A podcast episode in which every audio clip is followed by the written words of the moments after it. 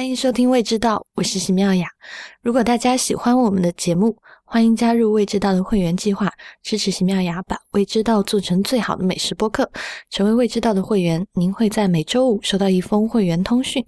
更多关于会员计划的内容，请访问未知道点 FM 斜杠 Member。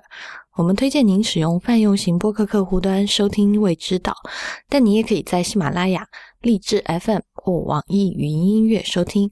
我们的微信公众号是“未知道”的中文，每周会在公众号上更新简单的菜谱和餐厅评论，也欢迎大家关注。您今天收听到的是第八十二期的节目。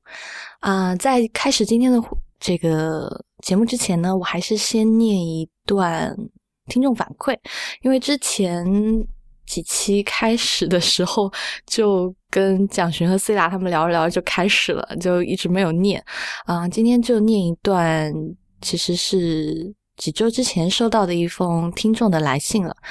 嗯，这一封来信呢是来自一位叫 Kellen 的听众。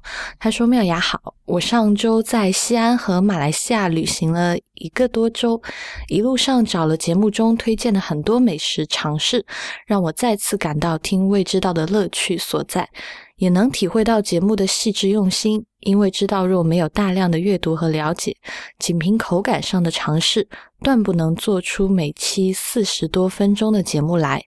节目中介绍的邦邦肉，甚至连当地工作的朋友都不够熟悉。能吃到这些道地的美食，还全凭平时收听未知道所得的收获。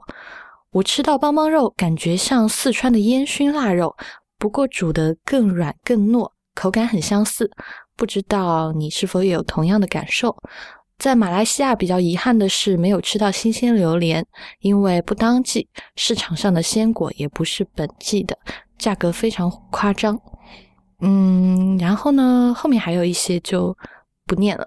我其实。念这一封反馈是想说，我其实之前在去西安的时候，也有问我以前在西安念过书的朋友，就他在西安上大学，然后我就问他说：“你能推荐我去吃邦邦肉吗？”然后他 听完以后，跟就是听众的这位朋友是差不多的反应，就是这什么东西啊，没听说过啊！你来吃吃凉皮和肉夹馍不就好了？吃这么奇怪的东西干什么？啊，后来就是在网上就各种找嘛，就还是找到一家。啊，想去试的结果，这家吃完就觉得非常的好，也在节目里推荐给大家。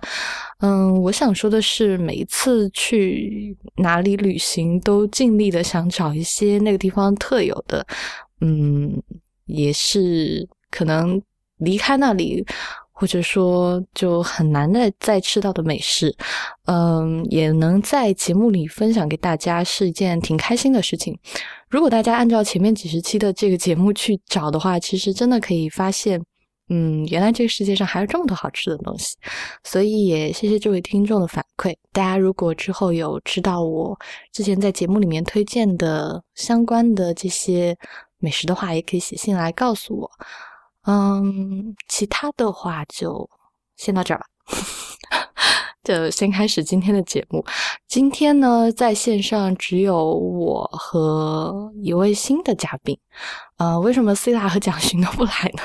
首先是因为蒋勋他最近真的是工作特别特别的忙，他可能一直要忙到三月底，所以在三月底之前的节目，可能蒋勋都比较难这个出现。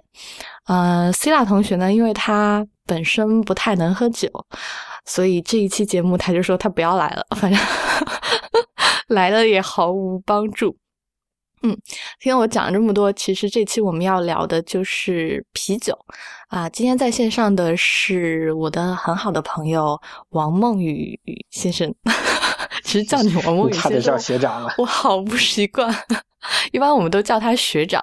我刚刚问梦雨要怎么介绍他，要不然梦雨梦雨你自我介绍吧。呃，大家好，我是王梦雨，本身是一个啤酒爱好者，然后也是一个酒的专栏作家，也写过很多关于酒的东西，然后特别是啤酒。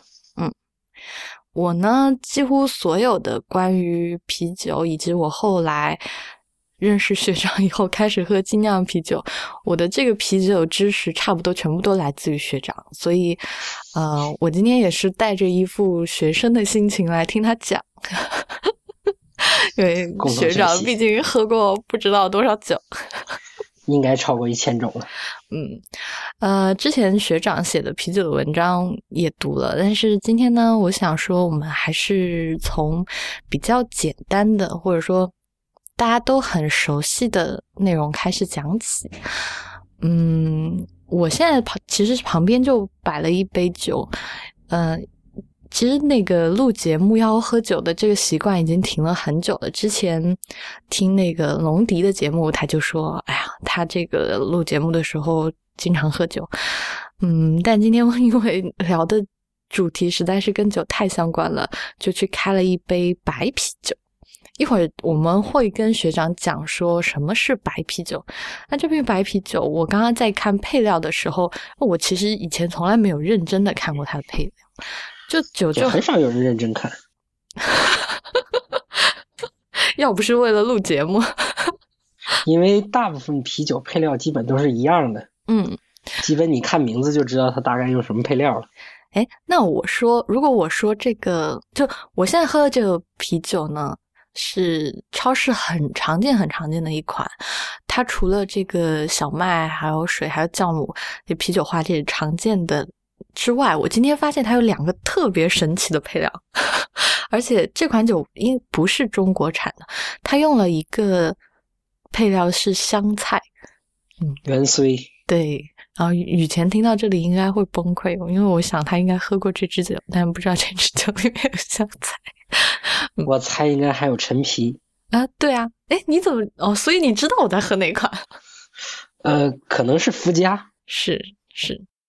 这个比较好猜，所以你知道这两这两位是因为你之前就看过他们的这个配料表，还是你喝的时候其实你就已经感觉出来他们中间有这两种东西？嗯，因为其实这种伏加它是属于白啤酒，白啤酒的话它必然有的配料一定是大麦、小麦、水、啤酒花、酵母这五样。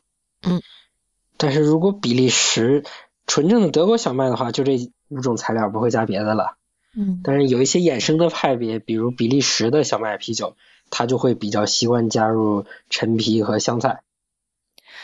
我我自己很好奇的是，因为陈皮这个东西，我就知道中国是非常常用，特别而且也不是全国用，就是在广东省可能是比较 popular 的一个食材，但为什么会在比利时那么流行？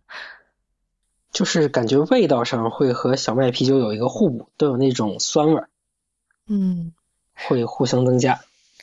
而且其实我，因为我其实到现在也喝不太出它中间的那个香菜味，你能喝出来吗？实话实说，我也喝不太出来。哎，我是真的喝不出来它的那个。其实以前也喝过这一款，但是它好像也没有尝出来。所以它是香菜的背叛者。所以可能也没有那么明显吧。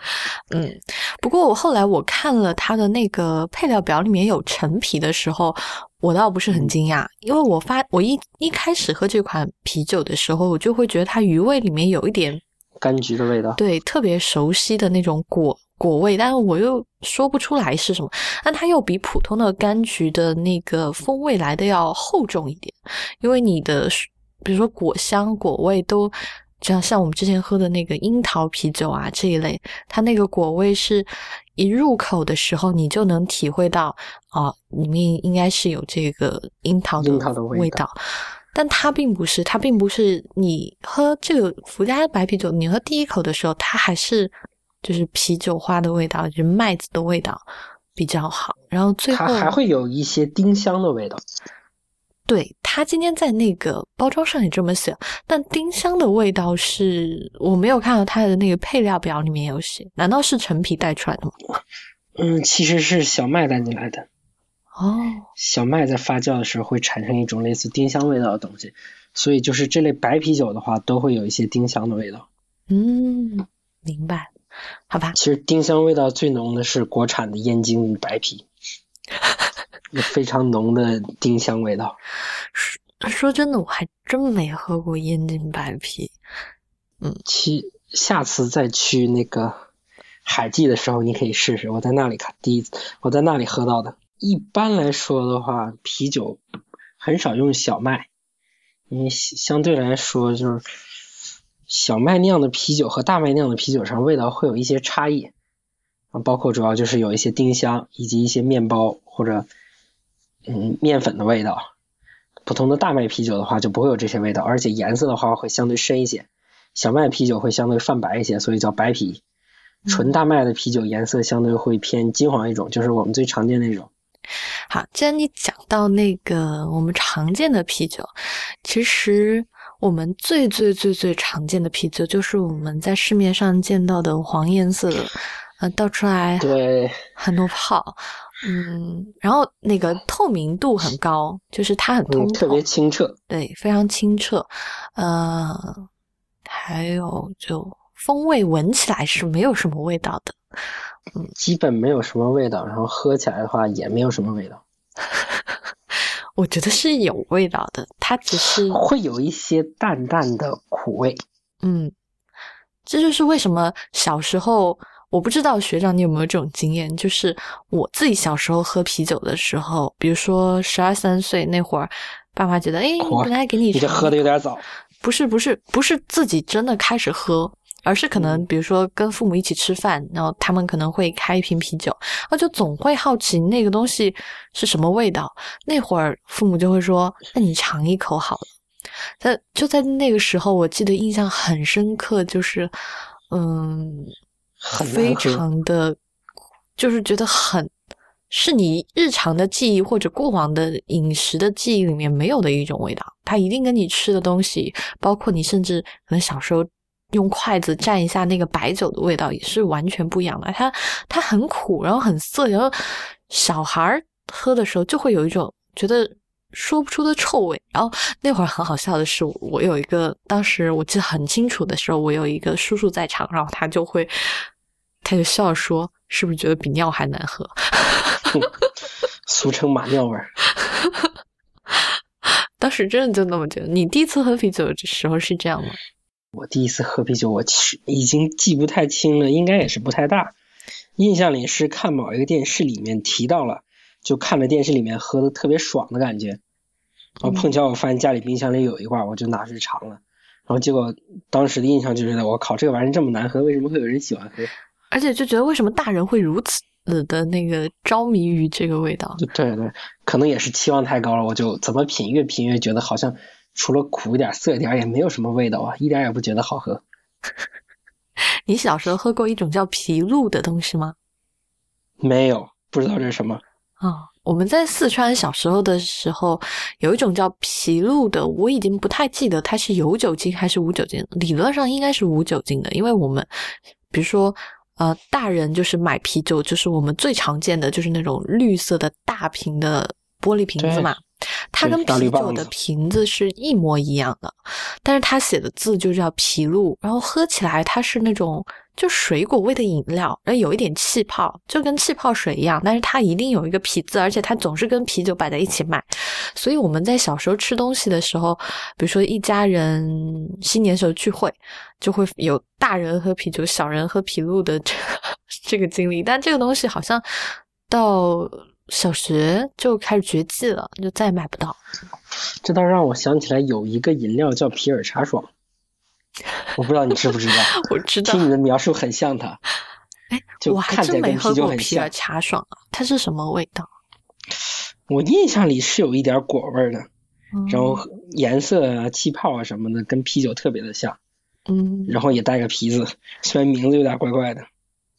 所以其实就是满足小孩那个视觉的幻想和心理的那个，我我已经长大，我跟大人一样，其实喝的东西不一样。还有就是一种东北的传统饮料格瓦斯，这你这你应该也喝过吧？但我觉得那个还不太像，因为格瓦斯很浓，对，就它味道上完全不一样，但是就是口感呐、颜色啊，就是真的很像啤酒。嗯。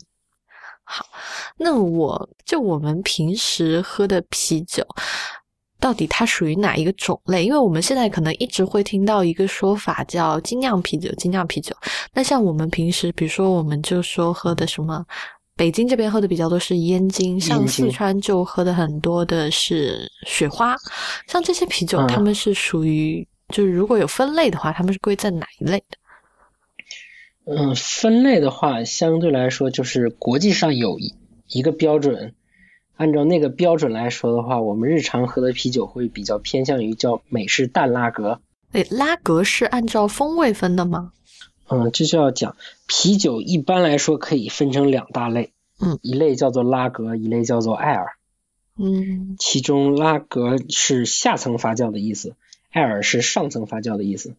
这个发酵是说在桶里，啤酒花在桶里发酵的时候。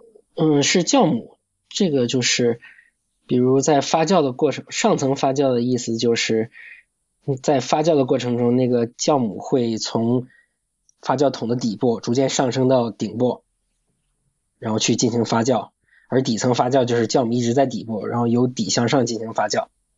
啊，其中艾尔这类方式的话，相对来说味道会更丰富一些，就会有多种多样的纸香，比如像一些水果的风味啊、丁香的风味啊、香料的风味。而拉格来说，相对来说就是风味会比较单一一些，所以我们经常说的一些精酿啤酒，大部分都是艾尔啤酒，然后也有少部分拉格啤酒。嗯，我是有喝过拉格的精酿，所以你的意思是，如果我们按照酿造方法来分的话，就可以分为拉格和艾尔这两个最大的类。那精酿跟工业啤酒的分类又是什么呢？因为你刚刚说精酿可能嗯包括拉格，也可能包括艾尔。嗯，就是我们日常喝的啤酒是拉格里再细分的一种。嗯，这种最开始起源于德式的皮尔森啤酒。皮尔森是一个地地名是吗？对对，印象里这是捷克的一个地名，就是当地用当地的大麦芽呀、水呀、酵母、啤酒花酿出来的一种啤酒，就是比很接近我们日常喝的啤酒，就是很干爽，味道很干净，有一些些微的苦味，有一些麦香，然后金黄色很通透那种。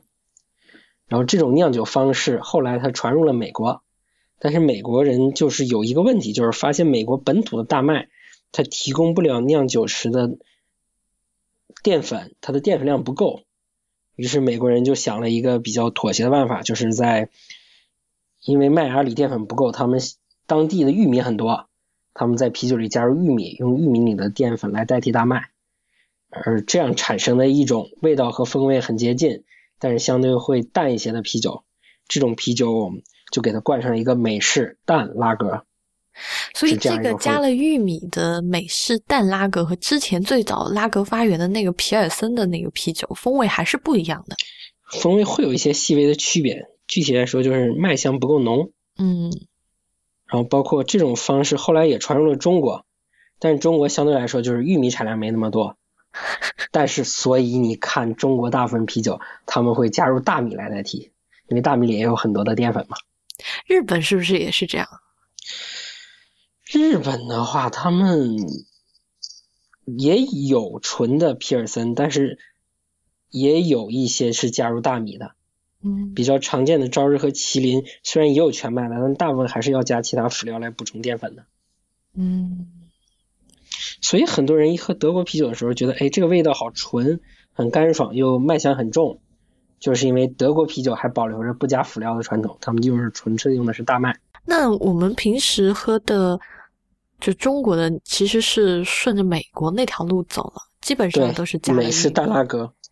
嗯然后这种啤酒大家一般就管他们叫工业啤酒了。大家觉得就是从味道上来说，没什么香气，味道上可能有一点淡淡的苦味、淡淡的麦香，然后也没有什么回味，然后会有很高的二氧化碳，喝起来很刺激，然后仅此而已，也没别的了。我现在觉得，就是喝啤酒，如果是我喝这种工业酿造的啤酒，就加了大麦、加了玉米的淡啤酒，嗯、基本上它得处在比较凉的状况才好喝。就比如说你在对，当冬天的时候，你随时拿出拿出来，它都是凉的。但如果比如说你在夏天的时候，室外温度很高，嗯、或者是包括春天、秋天啦，没那么高，二十几度。如果你那个啤酒不喝冰的话，很难喝。对，就很怪。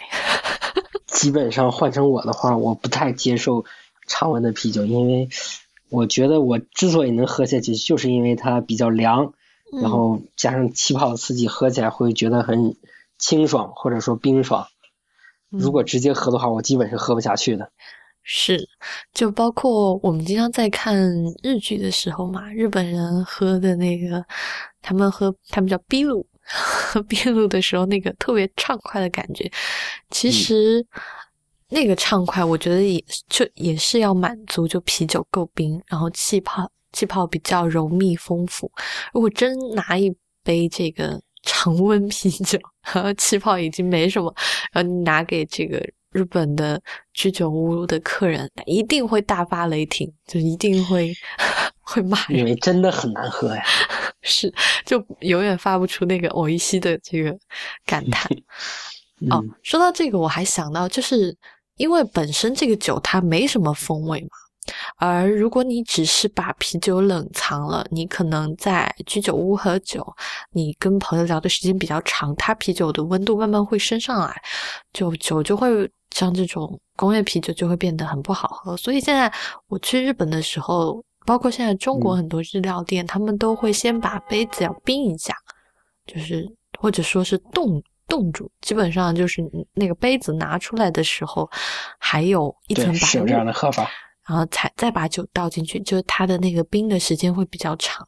我在这个日本还喝过一个更极端的喝酒的方法，但是它不是喝啤酒，但是它是拿那种扎啤杯装的，就是它是用就是米酒，嗯，然后把它冻冻住，打成冰，最后打成刨冰的样子，然后抓着装在那个 冻了经冻了以后的那个扎啤杯子里面，端上来给你。那个也还蛮很神奇的喝法，对，所以我我也是第一次在日本喝到这样的酒，嗯，所以学长你平时就坚决不碰不冰的常温的工业啤酒是？对，即使我在冬天喝的时候，我要特别要求我要喝冰的，但其实，在东北很多地方他们都不提供冰的。东北已经那么冰了，你为什么还要冰呢？放在室外。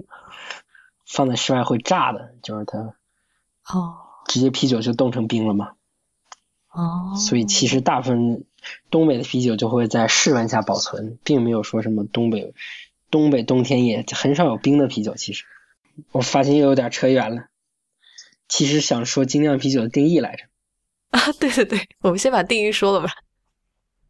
其实，嗯，最开始这个定义是美国酿酒师协会搞出来的。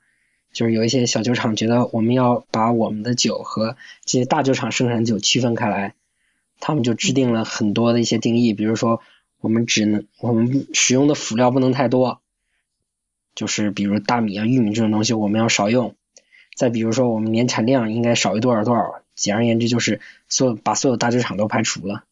嗯，但其实就随着现在的发展吧，这些定义就变得越来越不重要了。有很多纯粹用大米酿的酒也可以非常的好喝，就有一类叫类似于运用了清酒酿造法的啤酒酿的啤酒，对，在在哪里啊？嗯，这个还是有一些的，比如之前我就喝到过一款用大米酿的，是是一个叫三座山的酒厂和哪个酒厂合作的，那个酒名直译过来很难直译，按照。正常的命名法的话，它就叫大米酒。是日本产的吗？不是日本产的，美国。我印象好像是欧洲和美国一个酒厂合作的。哦。就真的很好喝，风味上就是有非常重的瓜果的香气，然后喝起来又有一点点柑橘和热带水果的味道。嗯。后来就发现，就是用原料来限制是不是精酿啤酒意义已经不大了。很多啤酒会加入非常多的原料，然后。反正让啤酒更好喝了。后来陆陆续续的，就是很多大酒厂也意识到这些小酒厂会有很多很好的酒，然后他们就开始收购这些酒厂。比较典型就是曾经一度是美国比较大的精酿酒厂，有一个叫俄岛的酒厂。嗯，他家酒很有名，包括奥巴马曾经多次就是把俄岛的酒送给其他国家的领导人作为礼物。俄岛位于哪个位置啊？美国？俄岛在美国芝加哥。哦，对对，所以后来就是他就被百威酒厂给收购了。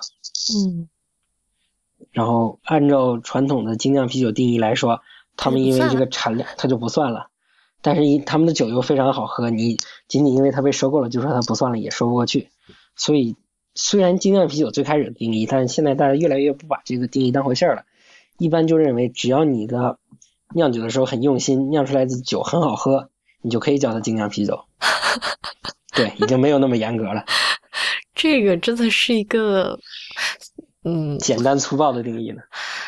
可能就只是，我觉得将来精酿啤酒可能就是区别于我们市面上喝到这种特别快速廉价的工业啤酒，就是这样。对，区别于这种味道寡淡、酒精度又较低的啤酒们。嗯嗯，我们我们在继续聊精酿啤酒之前，我们还是先来聊一聊工业啤酒，因为在工业啤酒里面，它也有一些。非常非常容易，反正是我是搞不懂的概念。就我每次喝的时候都会很疑惑，比如说我是要鲜啤，还是要纯生，还是要普通朋普通的啤酒，还好像还有一些概念吧。嗯，会有一些，主要就是鲜啤、生啤、原浆等等。对，原浆、生啤这些。都是一些什么？哦，还还有全麦，诸如此类的。嗯，现在我日本就是很多这种工业啤酒。我这次去便利店里面，就有很多酒在推它的那个百分百全麦这件事情。嗯，就像我刚刚提过的，就是很多啤酒厂商是出于既可以降低成本，同时又弥补淀粉不足的问题呢，就会在里面加入一些辅料。比较典型的就是大米和玉米。嗯。这样的话会让啤酒的风味下降，但是随着现在就是全球贸易的便利吧，你想用欧洲的大麦来酿酒已经是很容易的事情了，你已经可以很方便的用全部的大麦芽来酿一款啤酒，嗯，这种百分之百用麦芽不添加辅料的就可以叫全麦了。然后还有一些就是所谓的熟啤呀、生啤呀、鲜啤、原浆，嗯，我们。一般来说，那种保质期比较长的瓶装的都是鲜啤，它们通常就是经过巴氏巴氏杀菌或者高温灭菌，这样的啤酒我们叫它鲜啤。其实它这个鲜 反而跟它本身的存在……啊，说错了，说错了，那不是鲜啤，是熟啤。其实熟啤的话，主要指的就是经过巴氏杀菌或者高温灭菌的啤酒。然后我们平时喝的最多的其实就是这种。因为它经过杀菌了，所以保质期也会比较长。然后与之对应的就是生啤，指的是不经过巴氏杀菌或者瞬时高温灭菌的。但是它们里面的细菌的话，是用一些物理方法去除的。比较常见的就是用母盒去过滤，然后过滤到里面的细菌。然后还有更进一步的就是鲜啤。等一下，那用物理方法的保质期是会短很多，还是只是嗯？就大概会短多少？然后对风味这两个风味上有没有区别？相对来说，就是啤酒经过高温的话是会破坏它的风味，反倒是生啤的话，就是常见的一些纯生，保质期会略微的短一些，但是也还是比较长的，风味上的话也会更丰富一些。再有的就是鲜啤了，然后它不经过，它就是允许成品中含有一量的活性的酵母菌。嗯，所以它是好的菌和坏的菌都有，还是一开始酿出来的时候没有什么坏的菌？其实主要是酵母菌嘛。嗯，这是啤让啤酒发酵的。一般来说，这种鲜啤的话，保质期就很短，最短可以也就一天到半天。所以，比如说我们在店里面喝到的鲜啤，啊，这种鲜啤它都是装在一个桶里面的嘛？就是扎啤嘛。哦，对。就你的意思是，这种扎啤应该是一般就头一天运过来。对，一般他们的即使扎啤如果保存好的话，时间可以稍稍微长一点，但也并没有特别的长。哦。所以还是要尽快喝完，然后再用专门的扎啤机可以给它降温，然后打二氧化碳。哦。这样因为没有过滤的话，口感上会更好一些。嗯，明白。所以，如果喝工业啤酒的话，嗯，最好就喝百分百全麦的扎啤、鲜啤，它的风味会更好一点。可以的话，喝这样风味会非常明显。嗯，那原浆的意思是跟百分百全麦一样吗？还是原浆并不是一个很标准的东西，说这一般就是跟鲜啤是比较接近的。哦，好吧，我大概弄明白了。就 以后，首先如果只有工业啤酒的话，就就选鲜啤，然后再选生啤，纯生纯生。或者各类生啤，然后再有就是普通的最后就是普通的啤酒。诶，但是我觉得很奇怪的是，嗯，就比如说燕京好了，我昨天去吃饭的时候，他卖我那个瓶装的啤酒也叫燕京鲜啤，然后是最便宜的，所以它其实这个其实是工业啤酒，然后他偷了一个概念。就是无论是鲜啤啊还是生啤啊，这些概念其实意义并不是很大，纯粹就是为了卖酒嗯。而营销炒作的一些概念嘛，甚至他们自己都没有严格的遵守，因为相对来说哦。这些叫法只是业界内约定俗成的一些叫法嘛，并没有说特别的标准规定，只有符合什么什么样的标准才能怎么叫，所以很多酒其实都是在乱标。明白。就现在在可能很多厂商里面，它就是一个营销，或者说他自己品牌的分支，他也并没有把这个分支的概念，或者是有一些厂家并没有按照这个标准严格去做，反正就拿出来就是。瞎标，显得好卖。甚至这个风气有所蔓延，就是最近有一些国产的啤酒，他们把原先的啤酒可能直接就改名叫什么“叉叉精酿啤酒”，精酿也成为了他们最近营销的一个热点。然而，只是看他们的配料啊、味道啊，根本跟精酿一点关系没有，只是可能这个名词显得很高大上，他们也拿来用了。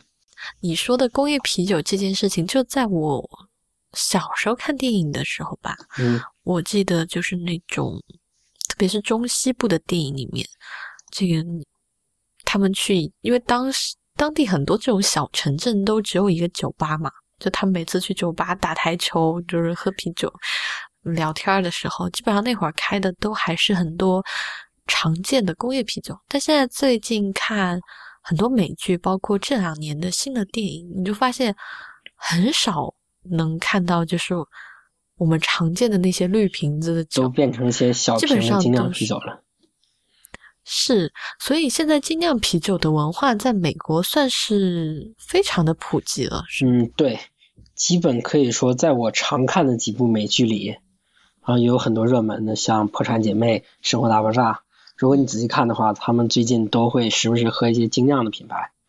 这还挺好玩的。这说明，嗯，就刚才我们在讨论，就是说精酿啤酒原来是指一些很小众的啤酒嘛，像这种小众的厂，可能它产量也不多。但其实现在精酿啤酒，就大家慢慢发现它的味道或者是口感要比工业啤酒好很多。然后爱喝啤酒的，就是这个美国人，就慢慢的也在往越来越好的这个精酿这边在靠近。嗯，这还是一个其实就是可能是跟奥巴马的上台有关。啊。这个渊源是什么？之前美国总奥巴马可能我不知道他是出于什么考虑吧，他特别喜欢在公开的场合的时候喝精酿啤酒。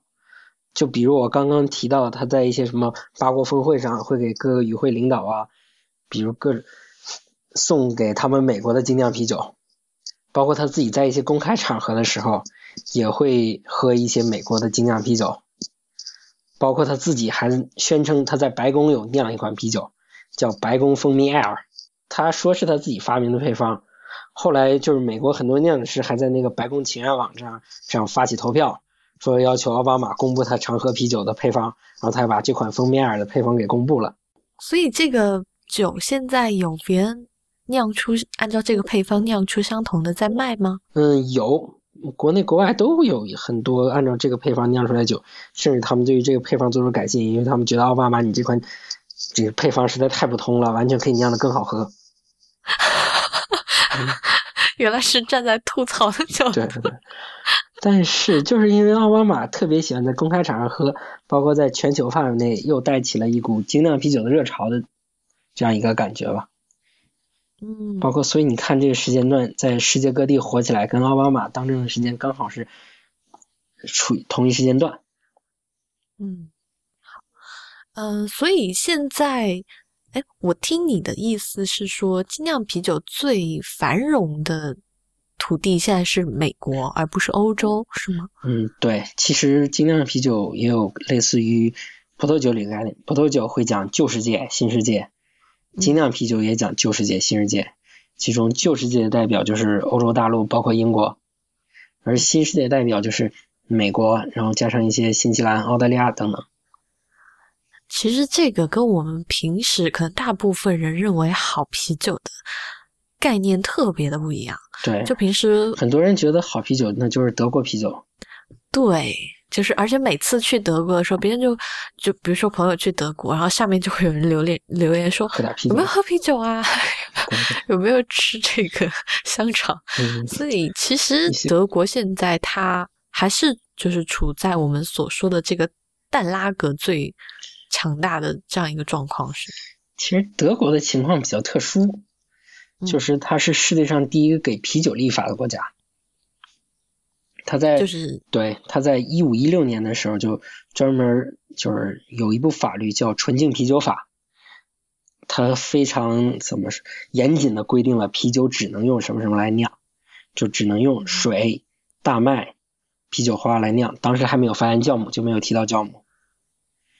实质，然后所以一直到近代，德国啤酒也一直严格遵循这个规定，它不在啤酒里加辅料，就是。所以其实这限制了德国啤酒的发展。对，所以其实有利有弊。有利的话就是，如果是啤酒只是我们日常喝的那种的话，德国啤酒因为它不加辅料，它很好，很纯净，很干脆，味道风味很足。但是也是由于这个法律限制了它的想象力嘛。就比如你喝的福加白啤，它加了香菜，加了陈皮，但是德国的啤酒就不会加这些东西，所以你加了这些就违法了。嗯，提到啤酒的旧世界，还有一个地方就比利时。对，比利时也是一个我小时候听说，或者是一一到现在很多人都会说比利时的啤酒特别好。那现在比利时的啤酒也是跟德国一样嘛？还是说有了很多选择？比利时一般很多人会认为比利时是旧世界啤酒的中心，它有非常非常多好喝的啤酒和啤酒风格，甚至比利时人的啤酒文化也是很深厚的。就是比利时经常会有早上八点多就开始营业的啤酒酒馆，大家排着队喝杯啤酒然后去上班。哎，那这样老板不会 觉得不不可以？所以这可能能早上老板也是能理解的吧。就是你经常会见比利时的酒馆早上就开始开门，然后排很长的队。嗯，然后像世界上最有一类最有名的啤酒，我们现在管它叫修道院啤酒，就是诞生于比利时。嗯，你你可以跟我们讲一下修道院啤酒的概念吗？因为首先它是旧世界的酒，还有就是它一直以来这么多年都享誉啤酒界，而且你如果。比如说，我们平时去进口超市买酒，就一般进口超市里面，它现在都有一整排货架是精酿啤酒，或者说是非工业啤酒。那你会发现说，其中有几款，或者说有好多款，它都会想，就是名字上面都跟修道院有关，嗯，而而且这几款价格都很贵。就是现在修道院或以前修道院啤酒是怎么来的？然后为什么它在？这个啤酒殿堂享誉这么高，修道院啤酒的话，就是很有意思的一个传统了。就是在很久以前的，他们就是酿造于一些修道院里的啤酒。可能按照很多人的理，就会不大理解，就是因为为什么修士还会酿啤酒？世纪就开始了，是吗？对对，就是因为在最开始的时候，酿造这些修道这些修道院是属于一个圣本多。也是基督教里的一个教派吧，这个教派就是相对来说是比较严格的，比如他们会有斋戒，就比如从早到晚，这些僧侣们是不吃饭的。嗯。那后来他们就发现不吃饭的话就是很难撑下去，然后后来就是应该是在一六六四年，就是有一个修道院率先放开戒律了，说我们不吃饭，但是我们喝一点热量相对比较高的饮料吧。就比如啤酒，于是他们就开始虽然不吃饭，但是他们喝啤酒，毕竟啤酒也是用粮食酿的嘛，也是可以补充一点热量。而且那会儿的啤酒其实非常的浓吧，包括就是他们酿出来的这种，就是跟好像就就比如说比我们现在的这个淡拉格的热量高很多，可能类似于格瓦斯这种面包啤酒的感觉，会是吗？高一些，但并不是特别高。虽然他们也酿特别高的，但是他们觉得喝特别高的不好，所以他们只喝相对来说酒精度比较低的。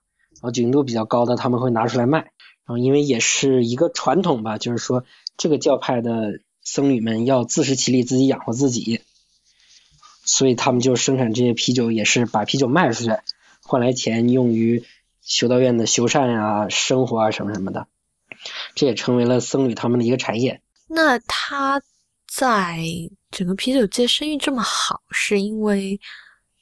我我有听说过一种说法，就是说有那种年代特别久远的酵母，然后这种酵母的活性，或者说它最后发酵出来的这个酒的风味会好很多。有有还有这种说法吗？现在？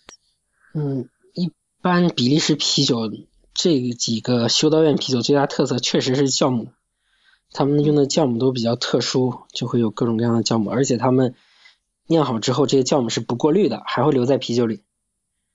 所以很多修道院啤酒的话，如果你能买到的话，你看到最后还有一些沉淀，这些沉淀是酵母，然后这些酵母的存在会让它的味道其实会随着时间的变化还会不断的变化。就很多高度数的修道院啤酒是可以陈年的，放个五六年再喝，味道更好。哎，这个很神奇，那第一次听说啤酒可以陈年这个说法。对对，有的啤酒可以放个二十多年，甚至是九十多年的。有的啤酒直接就在保质期上写着九十九年，意思就是我们这款啤酒，因为种种原因，它几乎是不会坏的。你死你也不能喝是吧？对，但是你也可以提前喝了。哎，那我自己喝过的修道院的啤酒是颜色很浓郁的，所以修道院的啤酒几乎都是走这个路线的吗？还是说其实有很多分支？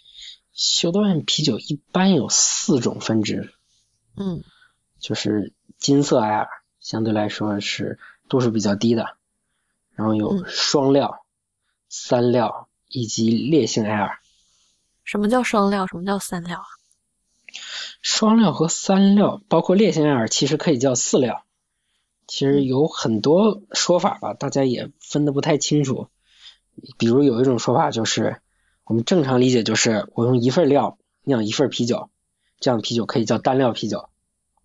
如果我用两份的料去酿一瓶啤酒，这样它的度数啊，包括就会一般来说会高一倍，然后味道可能也会更醇厚。以此类推，可能有三料、三份料、四分料。这是跟熬熬肉汤是一样的嘛？嗯，对对，这是一种说法。还有一种说法就是用不同的洗槽水，反正意思都是差不多，就是从双料到三料到四料，酒精度数是越来越高的。嗯，里面残留的淀粉也会越来越多，然后有更多的淀粉转化为糖。黄酒里面的加饭酒也是这个概念，对对，有点类似。嗯嗯，那讲完修道院啤酒，我们就再聊今天最后一个话题。我们平平常说，包括我刚才说我喝的这一支，它在它的 logo 上，它就会标它是福加白啤。我们在商场买的时候，或者是你去嗯一般的这种。餐厅里面喝东西，基本上就只有几种选择，一个是普通啤酒，一个是白啤，一个是黑啤。呃，这个划分应该就是按照颜色来划分，是是这样。嗯，但这其实是一个特别简单粗暴的分法，是嗯，因为啤酒的颜色其实很多的，就不只有这种白的、黄的、黑的，还有一些过渡的颜色，比如像偏金色的。包括加了樱桃汁的林德曼樱桃，其实你仔细看它是粉红色的。是的。还有绿色的，就是绿色的我没喝过。对对，嗯，这我也是前几天看到的一款，倒出来之后整个颜色是草绿色的。哇。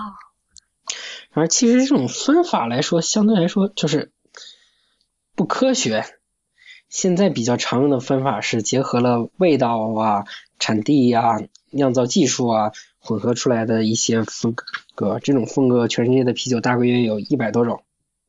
嗯，然后但是白啤、黄啤、黑啤的话，这样就只有三种，而且白啤主要就是指小麦啤酒，因为它加了小麦，颜色会比较淡。黑啤的话，主要就是因为它是用了一些深色的麦芽，嗯，比如像慕尼黑麦芽这样的啤酒，相对来说就是其实它的度数也不高，也就只有五度左右。绝大部分的精酿通常现在都经常七八度是很常见的精酿啤酒的度数，甚至十几度、二十几度，最烈的啤酒将近六十多度的。然后这种黑啤就是度数也就是比普通啤酒高一些，然后会有一些苦味儿。然后会有一些焦苦味和淡淡的麦芽的甜味儿，嗯，然后就是虽然颜色很重，但是味道不重。所以其实这种分法只是一个特别大概的，对，然后酿法是相对德国人喜欢用这种分法，德国这么叫，但全世界因为他们也没有再多，但全世界深色的啤酒非常多，同样深色啤酒，他们有各种各样的味道。如果你看见黑的就管它叫黑啤的话，你可能会错过很多。比如像赤涛、像波特都是黑色的，包括一些烈性的修道院饲料也都是黑色的，但是它们味道上完全就是天差地别一样。比如世涛和波特的话，会有一些热巧克力啊、咖啡啊这些，包括一些烘烤啊、焦苦的味道，而一些修道院的饲料可能会有一些什么，嗯，李子呀、葡萄干的味道。再比如德国黑啤可能会有一些淡淡的苦味和甜味，就是味道上完全差异很多。如果你只用颜色去分的话，就非常不科学、不全面，很容易错失掉很多啤酒。好吧，那就不准确的说法，我们就不再深究，也不提倡了。因为我就像学长说的，我之前有跟学长去喝酒，就我们一帮朋友一起，大概那天开了二十支酒吧，差不多。就倒出来以后，你去观察那个颜色和泡沫，你都会发现，它真的很难、很简单粗暴的框定在白啤、黑啤或者是普通啤酒的那个领域。它有很多就是，比如说棕红色的，就然后还有粉红色的，刚刚有说，对，所谓的琥珀啊，还有绿色的，对，嗯，所以这大家可以去多花时间试一试。我们今天这一期就录到这里。哎呀，我刚才。忘了在这个节目开头说，就我还是希望大家能够一边喝着酒一边听我们的节目的，毕竟这一期是讲酒的。我们还不建议未成年人喝酒。哦，对对对，未成年人不不可饮酒。呃，也我们有比较年纪小的听众，好吧？今天就谢谢学长，学长，你还有什么要补充的吗？嗯，没有了。那今天的节目我们就到这里，谢谢大家的收听，也欢迎大家加入未知道的会员计划。我们的微信公众号是未知道的中文，在新浪微博是未知道播客，同时也欢迎大家收听 IPN 播客网络旗下另外几档节目：IT 公论、太医来了、内核恐慌、流行通信、无次元、硬影像、博物志、选美以及陛下观。我们下期再见啦，拜拜。